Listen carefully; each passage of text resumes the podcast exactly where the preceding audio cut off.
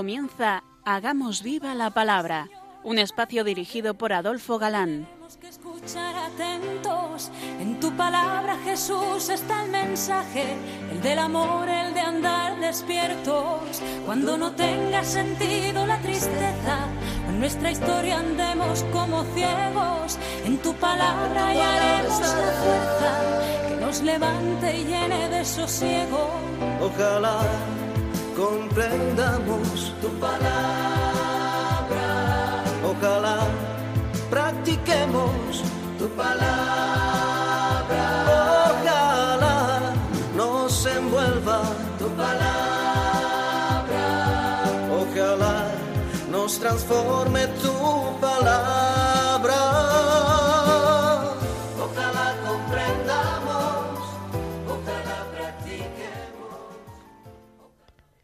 Hola amigos, bienvenidos al programa Hagamos viva la palabra. Estamos ante ustedes Katy González, Adolfo Galán, y Ana García, y es para nosotros un placer estar ante estos micrófonos de nuevo, para compartir este tiempo en vuestra compañía, intentando, como dice el título de nuestro programa, hacer vida la revelación contenida en la Biblia, hacer viva la palabra. Bienvenidos a este espacio, que si tiene algún valor es por vuestra escucha, por vuestro fiel seguimiento quincena a quincena.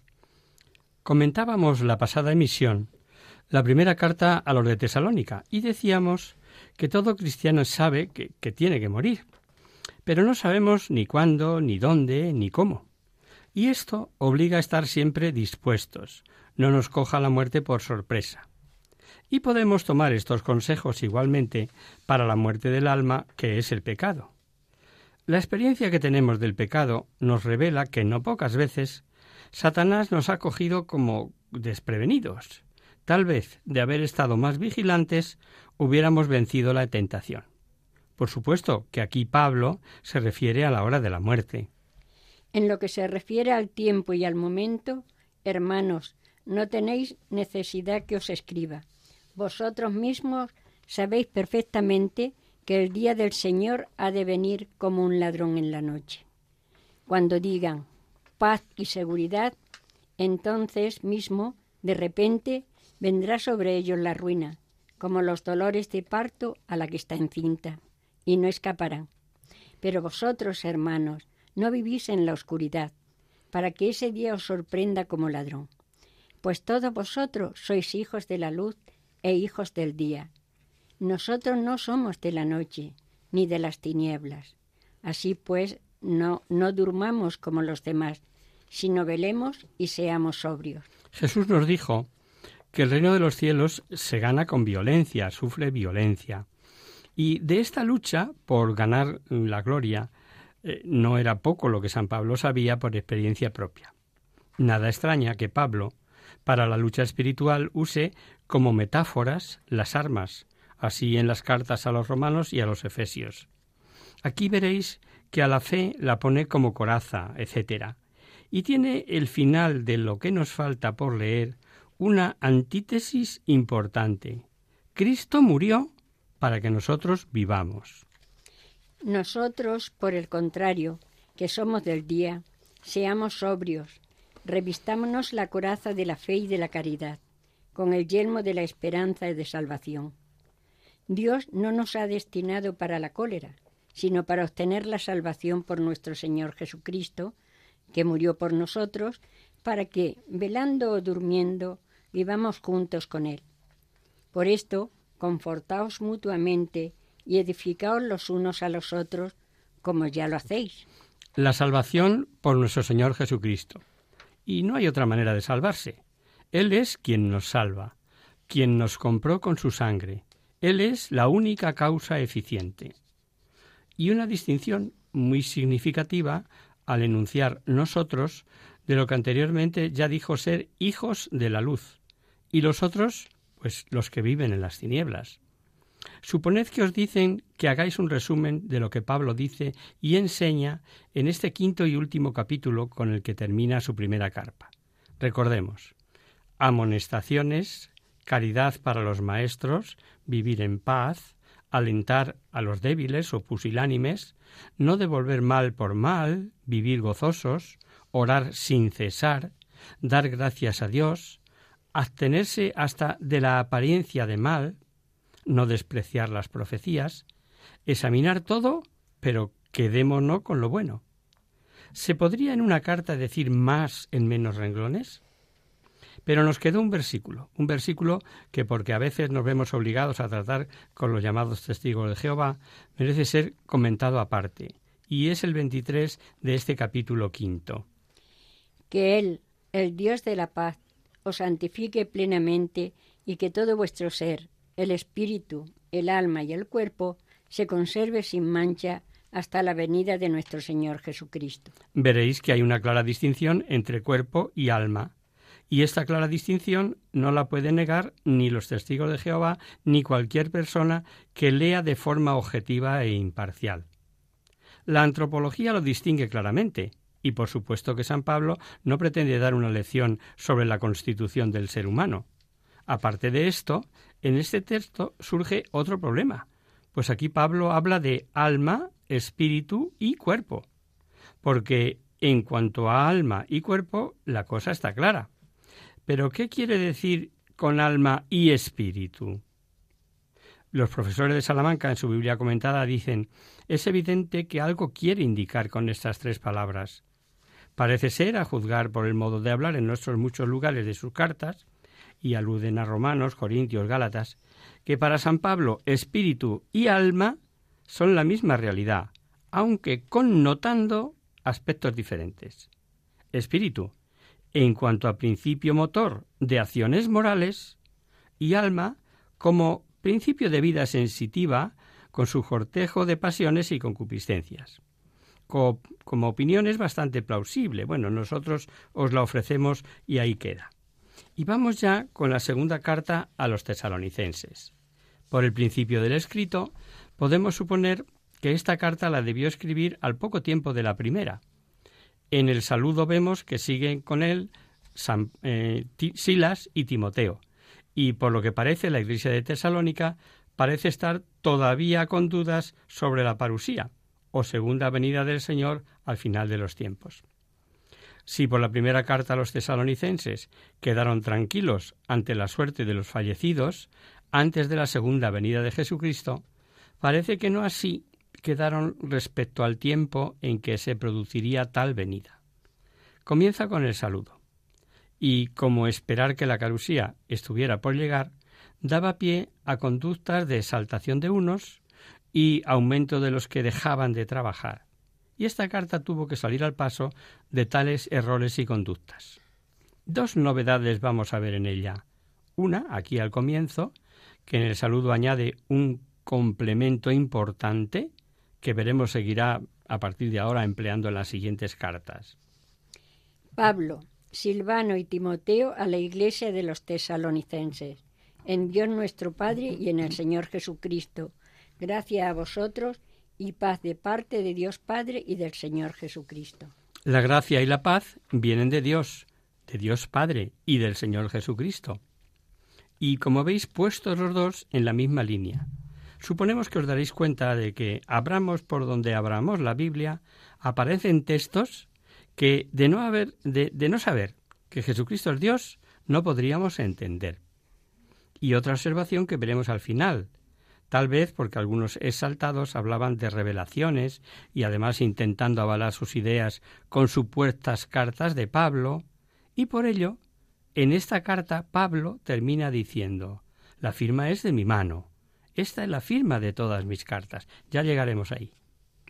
Sigue la acción de gracias por el progreso de la fe y calidad de los de Tesalónica y hay como un elogio muy interesante. ¿Preparación para luego pasar a los reproches? Tal vez. Es un recurso común incluso hoy. Sobre todo en el mundo laboral se alaba lo bueno como principio para luego pasar a la exigencia. Tenemos que dar en todo tiempo gracias a Dios por vosotros hermanos, como es justo, porque vuestra fe está progresando mucho y se acrecienta la mutua caridad de todos y cada uno de vosotros, hasta tal punto que nosotros mismos nos gloriamos de vosotros en las iglesias de Dios por la tenacidad y la fe en todas las persecuciones y tribulaciones que estáis pasando. El pensamiento que expone a continuación es claro.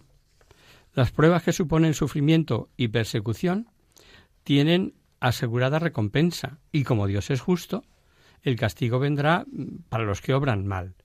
Y, y lo dice eh, con un juego de palabras. Escuchemos. Esto es señal del justo juicio de Dios, en el que seréis declarados dignos del reino de Dios, por cuya causa padecéis, porque es propio que la justicia de Dios, al pasar con tribulación a los que os atribulan, y a vosotros, los atribulados, con el descanso junto con nosotros, cuando el Señor Jesús se revele desde el cielo con sus poderosos ángeles en medio de una llama de fuego y tome venganza de los que no conocen a Dios y de los que no obedecen al Evangelio de nuestro Señor Jesús. Estos sufrirán la pena de una ruina eterna, alejados de la presencia del Señor y de la gloria de su poder, cuando venga en aquel día ser glorificado en sus santos y admirado en todos los que hayan creído, pues nuestro testimonio ha sido creído por vosotros. Devolver tribulación a los que atribulan. Se entiende por tribulación adversidad, congoja, aflicción, os lo recuerdo. Y es consolador saber que ahora trabajamos, sufrimos, pero que nos espera gozo y descanso. Impresionante el vernos en la manifestación de Jesucristo entre millones de ángeles. Y esto no es una quimera, ni es algo que no hayamos de gozarlo. Y si esto es impresionante, terrible el destino de los que no obedecen el Evangelio. Son palabras que hemos oído, porque de las penas que habla son eterna ruina.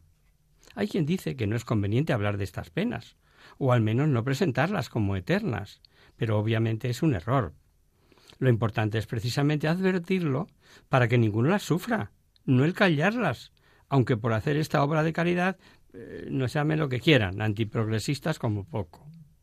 Ya hemos visto que en tocante a imaginar todo lo referente al más allá, no hay palabras, por supuesto que los cuerpos estarán transformados y gozando de un estado sin tiempo, sin espacio, etc. Jesús habló de estas penas y lo hizo de la única forma que más podríamos comprender. Y por eso habla de fuego, de rechinar de dientes, sin necesidad obviamente de pensar en el fuego que conocemos por combustión de la materia. Lo que sí sabemos es que eternamente padecerán. Eso está claro. Y sobre estas verdades reveladas hay que tener ideas claras. Solo así no caeremos en la estupidez de eh, decir que eh, el, cualquier papa, pero imaginar las de Juan Pablo II en su fenomenales catequesis dijera que no existe el infierno, solo porque explicó esto mismo que estamos diciendo ahora. Pero sigamos leyendo. Con este objeto rogamos en todo tiempo por vosotros, que nuestro Dios os haga dignos de la vocación y lleve a término con su poder todo vuestro deseo de hacer el bien y la actividad de la fe, para que así el nombre de nuestro Señor Jesús sea glorificado en vosotros, y vosotros en Él, según la gracia de nuestro Dios y del Señor Jesucristo. Dignos de nuestra vocación. Y San Pablo les dice que para eso Él ruega a Dios sin cesar. Pensemos. Elegidos para destinados, pero si es cosa solo de Dios, ¿por qué tanto ruego? Sabe Pablo que elegidos depende luego de la, de la correspondencia de cada uno de nosotros.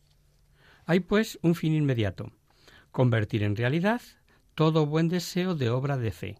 Y obviamente no basta el deseo, sino se convierte en realidad. Y lo más importante, con nuestro hacer realidad este buen deseo de obras de fe, es glorificado Jesucristo y nosotros en él. Ahí queda eso, ¿no?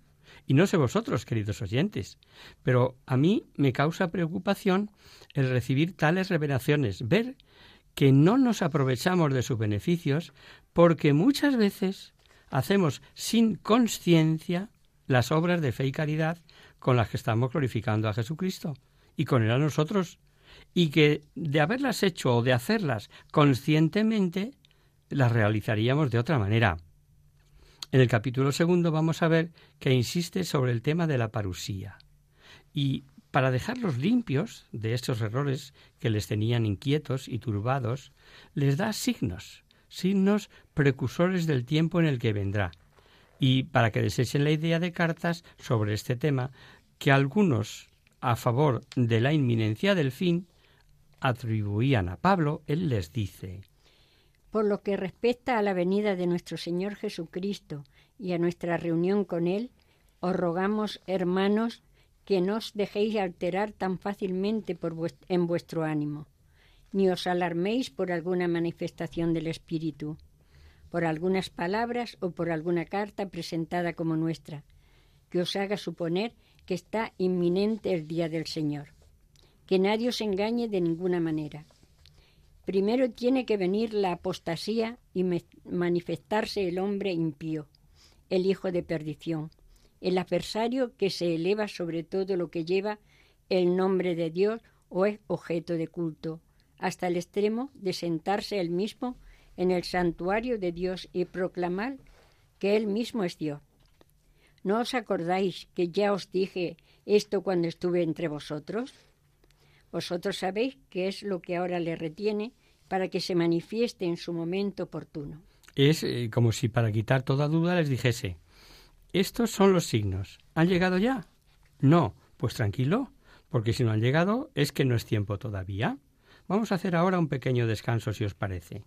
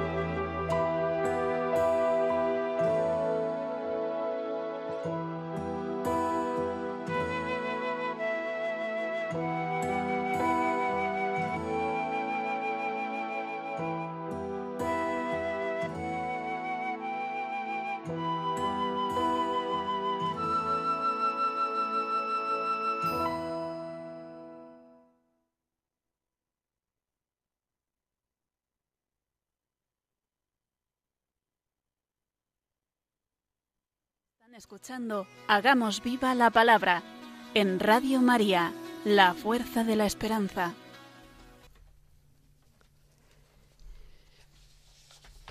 Amigos, de nuevo con vosotros tras este breve descanso musical. Os recordamos, queridos oyentes, que sintonizáis el programa Hagamos viva la palabra. Si queréis contactar con nosotros vía correo postal, lo podéis hacer a Radio María, Paseo Lanceros número 2, primera planta 28024 de Madrid. Y si lo preferís, al correo electrónico hagamos viva la palabra arroba radiomaria.es. Para los que os acabáis de incorporar, deciros que se ha terminado el estudio de los Hechos de los Apóstoles. Estamos analizando las cartas de San Pablo en detalle. Y concretamente las de los tesalonicenses. Y tremendos y un tantos misteriosos estos signos que veíamos antes del descanso que precederán a la venida de Jesucristo. Apostasía, manifestación del hombre del pecado, el hijo de la perdición. Apostasía tal que todo se alzará contra Dios y se proclamará ser Dios. El apóstata se separa de la Iglesia, antigando de sus dogmas y su doctrina. Apostasía revelada, ya por Jesucristo. Pues no creáis que es de, de Pablo, ¿eh? Lo leemos ya en el Evangelio de San Mateo. Muchos se escandalizarán entonces y se traicionarán y, odiarán mutuamente. Seguirán muchos falsos profetas que engañarán a muchos, y al crecer cada vez más la iniquidad, la caridad de la mayoría se enfriará. Pero el que persevere hasta el fin, ese se salvará. Se proclamará esta buena nueva del reino en el mundo entero, para dar testimonio a todas las naciones, y entonces vendrá el fin. La venida del anticristo comenzará por la apostasía de masas, la paganización de las costumbres, costumbres, perdón, el culto a la carne, la desaparición de toda idea religiosa y la divinización del hombre. Y esto, notémoslo, no será un mal repentino, sino progresivo. Y dice un poquito más adelante, en el versículo 7. El misterio de la iniquidad está ya en acción sin que haya todavía llegado su fin. Algo mm, digno de ser pensado, digno de ser meditado. El pecado original consistió en querer el hombre ser como Dios, y ante la promesa satánica de seréis como Dios, es cuando Eva vio todo lo apetecible que era lo único que Dios les había prohibido, la ciencia del bien y del mal. También Satanás, y desde siempre, ha deseado ser como Dios, y dominador del mundo, todo se lo hubiera dado a Jesucristo si le hubiera adorado, porque sabía bien que adorarle sería considerarle como Dios. Y Satanás sigue induciendo al hombre, sigue induciendo al hombre a que se crea Dios. Y lo vemos frecuentemente en nuestro entorno. Solo basta estar un pelín atentos. Permitidme una opinión muy personal. Vemos hoy que la apostasía está generalizada y es dueña de prensa, radio, televisión, tertulias, cine, novela. El hombre, en muchísimos aspectos, ya marca lo que es bueno y lo que es malo, aunque objetivamente desde fuera veamos los demás que no es así. Pero el hombre pretende ser el único que puede decidir sobre la ciencia del bien y del mal. Y si el aborto, por ejemplo, dice que es bueno, por esto, por aquello y por lo demás allá, siempre razones supuestamente piadosísimas, buenas, pues lo fomentará y lo facilitará. Y la, la, eutanasia, si dice que es buena, pues acabará eliminando a todo viejo, tarado, enfermo, crónico, etcétera, etcétera. ¿Y los poderes? El legislativo promulgará leyes de acuerdo con esa ciencia de su bien y de su mal, y ayudará incluso a mal llamadas familias de hogares con niños que en vez de padre y madre tienen una especie de padre-madre del mismo sexo, etcétera, etcétera. El Poder Ejecutivo, por otro lado, se preocupará de que se cumplan bien estas leyes que se han legislado. Y por último, el Poder Judicial terminará por meter en la cárcel al médico que se oponga al aborto y privará de la cátedra al científico que se permita decir que el aborto es un crimen. Decíamos que el texto habla de signos que sin duda resultan un tanto ha de manifestarse, dice, el hombre del pecado, el hijo de la perdición. Bueno, vamos a leer ahora hasta el versículo 12, pues la explicación debe abarcar de este capítulo segundo todo este pasaje. Mejor lo leemos. Porque el ministerio de la impiedad ya está actuando. Tan solo con que sea quitado de en medio el que ahora le retiene, entonces se manifestará el impío, a quien el Señor destruirá con el soplo de su boca y aniquilará con la manifestación de su venida. La venida del impío estará señalada por el influjo de Satanás, con toda clase de milagros, señales, prodigios, engañosos y todo tipo de maldades que seducirán a los que se han de condenar por no haber aceptado el amor de la verdad que les hubiera salvado. Por eso Dios les envió un poder seductor que les hace creer en la mentira, para que sean condenados todos cuanto no creyeron en la verdad y prefirieron la iniquidad. Tenemos, pues, la apostasía que Jesús ya predijo y que encontramos en el Evangelio de Lucas, por ejemplo, cuando dice Pero cuando el Hijo del Hombre venga, ¿encontrará la fe sobre la tierra?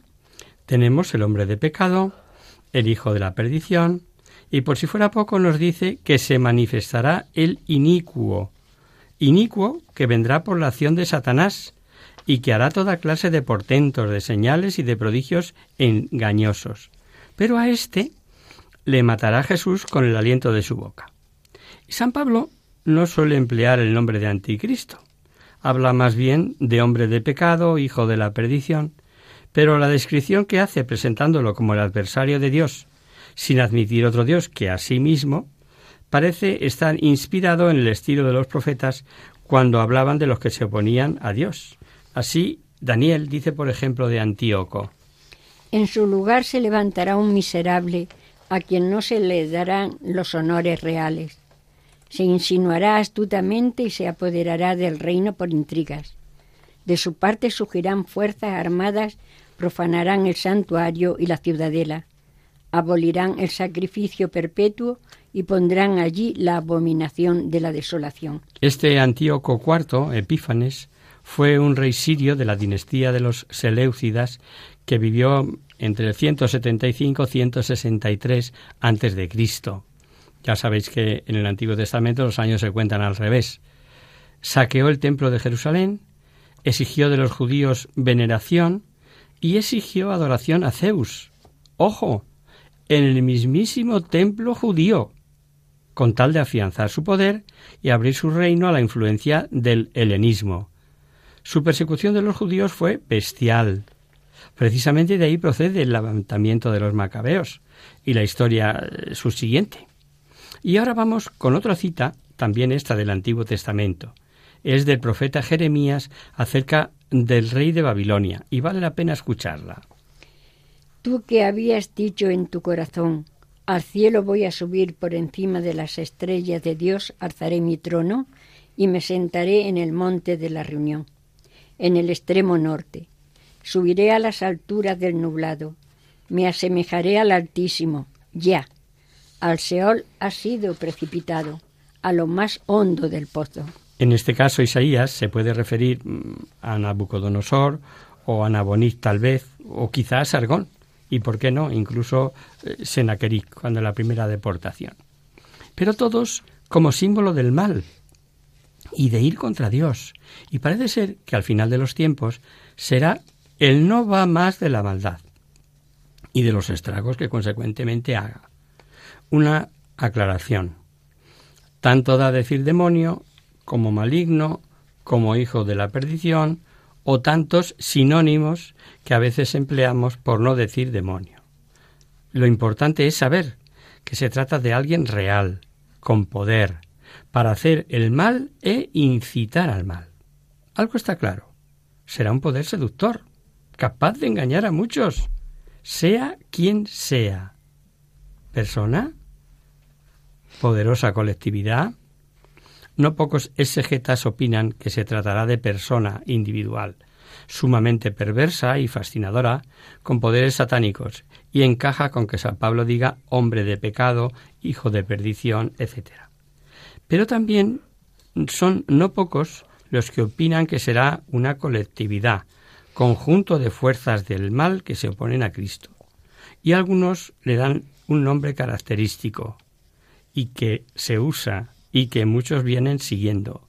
Los amos del mundo, los que manejan economía y política a nivel mundial.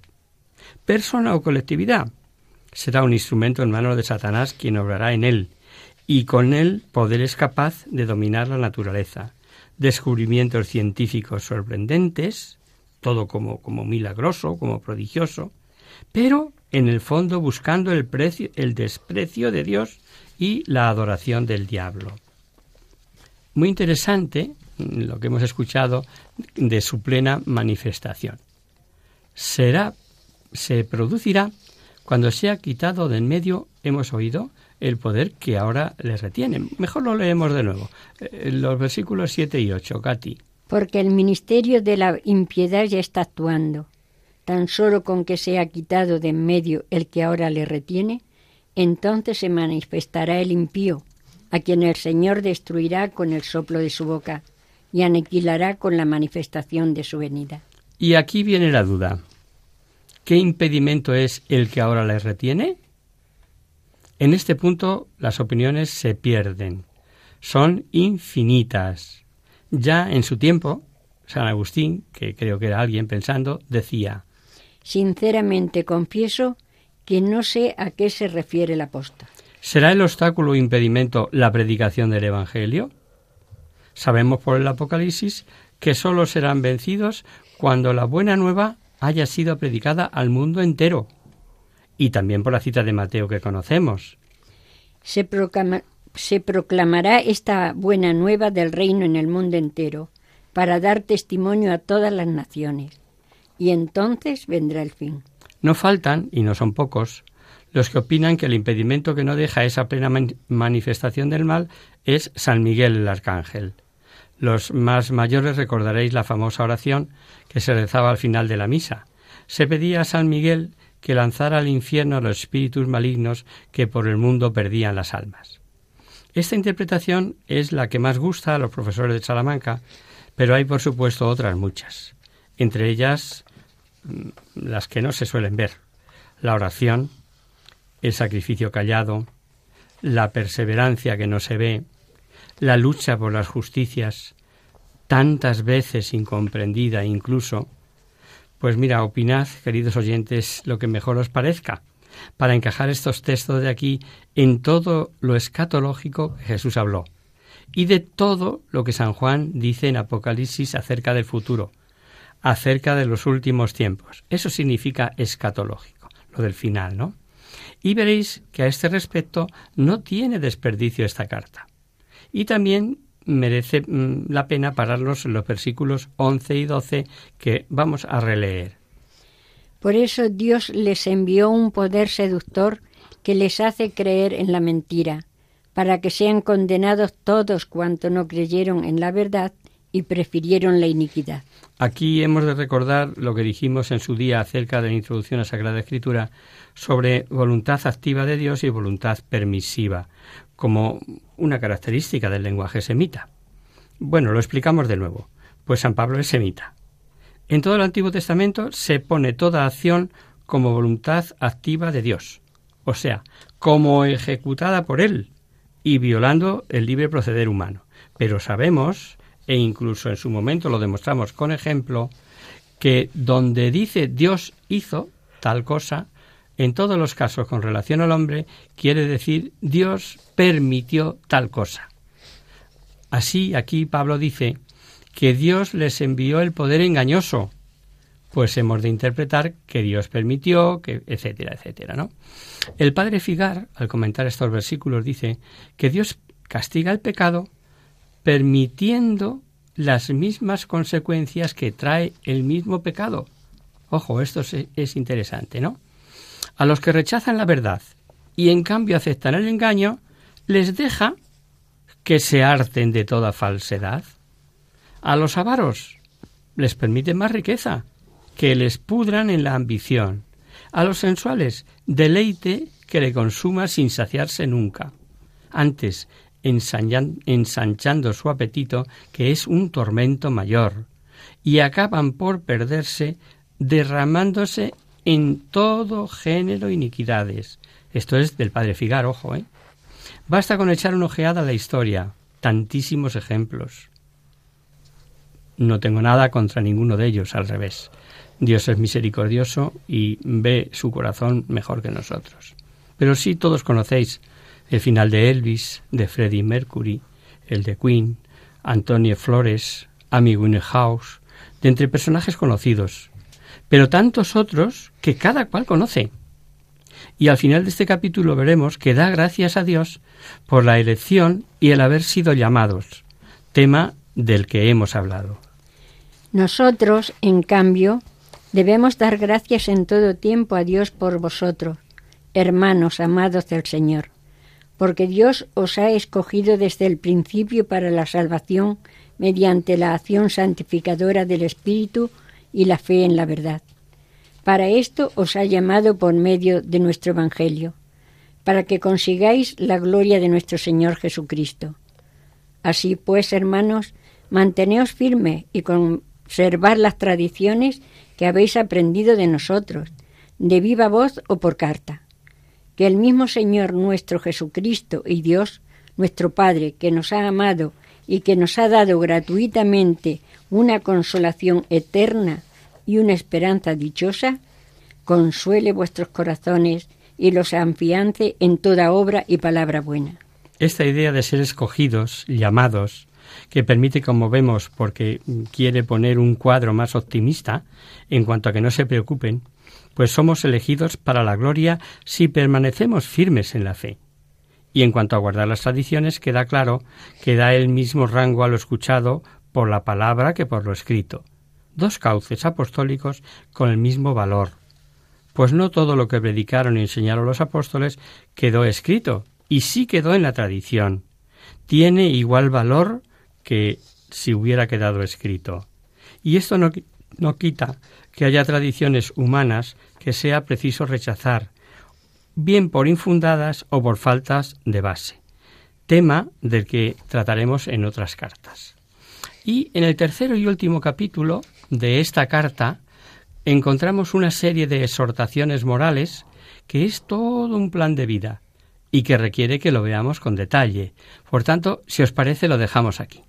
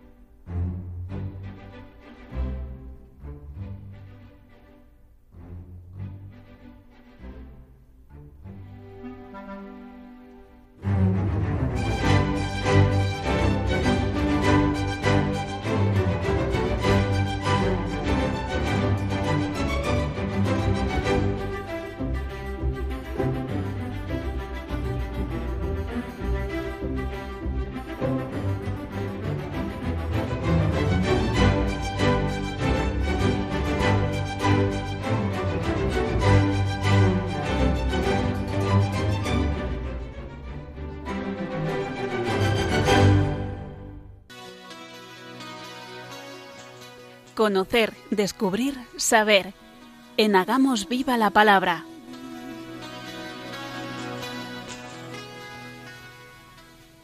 Comenzamos nuestro espacio de conocer, descubrir, saber. Y vamos a contestar a una oyente, Laura, que dice lo siguiente. Hola amigos, me llamo Laura. Ayer me llevé un nuevo disgusto hablando con mis amigas. No se puede sacar un tema de política o de religión sin que haya malos rollos, y al final acabes discutiendo. Lo de la política me da un poco igual, pues la verdad es que en cualquier opción hay mucha ambición y búsqueda de sus propios intereses, y presuponiendo buena intención hay cuando menos errores. Pero las verdades de fe me pillo unos rebotes que me quitan la paz. Cuando os escucho, me siento aliviada y sobre todo reafirmo mis creencias. Y os escribo para daros las gracias. ¿Me podéis aconsejar el cómo proceder? Hola, Laura. Eh, no somos, supongo, los más indicados para aconsejarte. Pero sí aprovechamos tu carta para dar algunas pautas de carácter general que puedan ayudar no solo a ti, sino a nuestros oyentes. No hay que tomar el diálogo como una lucha dialéctica en la que mi verdad tienen que aceptarla y que está clarísima para mí. Y si no la aceptan, pienso que no me lo he expresado bien, o incluso voy elevando el tono de voz a cada argumentación. A todos nos ha pasado alguna vez. En una tertulia de amigos sale cualquier tema relacionado con la Iglesia y uno se siente como si de repente empezaran a caer bombas por todos lados. O te callas o te metes en una guerra de trincheras. Hay una tercera vía. No se trata de una lucha, sino de expresar mi opinión con claridad y ya está. Te contamos una experiencia. Para aliviar el clima de tensión que precedía la visita de Benedicto XVI al Reino Unido, un grupo de laicos creó la plataforma Catholic Voices, Voces Católicas. Uno de sus fundadores, Jack Valero, visitó España y ha explicado que toda crítica a la Iglesia es una oportunidad para explicar bien las cosas, de forma positiva. No se trata simplemente de sobrevivir a la polémica en una tertulia con los amigos o en un debate de televisión. Se trata de aprovechar la situación para contar cosas muy básicas que la gente suele desconocer. Para ello hace falta estar bien formado y bien informado. A veces sabemos que lo que nos dicen no es verdad, pero ¿cómo lo vamos a desmentir si nosotros mismos no conocemos los datos? Con datos e información no te hace falta una sobredosis de valentía ni de coraje, solo decir la verdad tranquilamente. La experiencia de Catholic Voices en Gran Bretaña es alentadora y dicen explícitamente que Recogimos la propuesta de Benedicto XVI, cuando señala que nos hemos pasado mucho tiempo diciendo lo que hay que hacer y lo que no. Ahora debemos insistir en lo que es emocionante que es, en lo emocionante que es ser cristiano. Sus lemas light, no heat, luz, nada de calor, para explicar las cosas con claridad y rebajar la tensión, y witnessing, no winning, no se trata de ganar al otro, sino de conectar con sus inquietudes y de aprovechar para dar testimonio. El final de este capítulo vemos que da gracias a Dios Pablo por la elección de haber sido llamados, tema del que hemos hablado. Nosotros, en cambio, debemos dar gracias en todo tiempo a Dios por vosotros, hermanos, amados del Señor, porque Dios os ha escogido desde el principio para la salvación mediante la acción santificadora del Espíritu y la fe en la verdad para esto os ha llamado por medio de, nuestro Evangelio, para que consigáis la gloria de nuestro Señor Jesucristo. Así pues, hermanos, manteneos firmes y conservad las tradiciones que habéis aprendido de nosotros, de viva voz o por carta. Que el mismo Señor nuestro Jesucristo y Dios nuestro Padre, que nos ha amado y que nos ha dado gratuitamente una consolación eterna y una esperanza dichosa, consuele vuestros corazones y los afiance en toda obra y palabra buena. Querida Laura, em, vamos a, coger un extracto de las cuatro ideas que hemos soltado eh, en la sesión anterior y en esta, que tal vez te ilumine. Eh, respecto a lo que es ser cristiano, ¿no? Esta idea de ser escogidos, llamados, que repite como vemos porque quiere poner un cuadro más optimista, optimista, perdón, en cuanto no se preocupen, eh, pues somos elegidos para la gloria si panecemos firmes en la fe. Eh, cuando habla de guardar las tradiciones, queda claro que da el mismo rango a lo escuchado que lo ha escrito. Esto no quita que no haya tradiciones humanas, como hemos dicho, que haya que rechazar. Finalmente, hermanos, orad por nosotros para que la palabra de Dios siga propagándose y adquiriendo gloria, como entre vosotros, y para que nos veamos libres de los hombres perversos y malignos porque la fe no es de todos. Fiel es el Señor, Él os afianzará y os guardará del maligno. En cuanto a vosotros, tenemos plena confianza en el Señor, de que cumplís y cumpliréis cuanto os mandamos. Que el Señor guíe vuestros corazones hacia el amor de Dios y la tenacidad de Cristo. Y a eso nos agarramos, querida Laura. No tienes por qué ponerte nerviosa, a la hora de hacer conjeturas o de discutir con alguien. Por un lado, lo que hacían estos o han hecho estos ingleses, ¿no? Decir la verdad, simple y llanamente, y que cada cual saque sus conclusiones. Eh, y por otro lado, la confianza puesta en Dios, que hemos sido escogidos y Él nos sostiene. Nos sostiene. Bueno, no sé si esto que te hemos dicho te puede orientar, querida Laura. Son, como ves, generalidades. De cualquier modo, aquí estamos si deseas mayor explicación o aclaración. Muchas gracias por tu escucha y nos alegramos de que te ayude el programa. Y hasta aquí, queridos amigos, el programa de hoy. Os dejamos con nuestra sintonía y os recordamos que si queréis dirigiros al programa para cualquier duda, aclaración o sugerencia participando en el espacio Conocer, Descubrir, Saber, estamos a vuestra total disposición y encantados de atenderos en la siguiente dirección. Radio María, Paseo Lanceros número 2, primera planta 28024 de Madrid. O bien, si lo preferís, al correo electrónico hagamos viva la palabra arroba radiomaria.es. Os hemos acompañado en esta misión Adolfo Galán, Katy González y Ana García. El próximo miércoles, como sabéis, está el programa del Padre Rubén Inocencio, que alterna con nosotros, quien guarda mi palabra. Por tanto, nosotros nos encontraremos de nuevo dentro de 15 días, si Dios quiere. Hasta luego, amigos. Con un programa. Con un programa en el que veremos el último capítulo de la segunda carta de, a los tesalonicenses y donde dice explícitamente que el que no trabaje, que no coma, y comenzaremos el estudio de la primera carta a los Corintios, donde Pablo habla de la unidad diciendo que Cristo no está dividido. Hasta el próximo día, amigos. Hasta dentro de 15 días. Hasta dentro de 15 días. Adiós.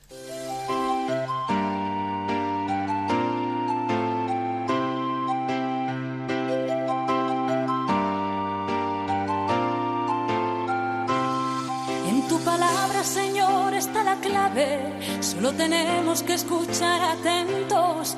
En tu palabra, Jesús, está el mensaje, el del amor, el de andar despierto. Así concluye Hagamos viva la palabra con Adolfo Galán. Andemos como ciegos, en tu palabra y haremos la fuerza que nos levante y llene de sosiego. Ojalá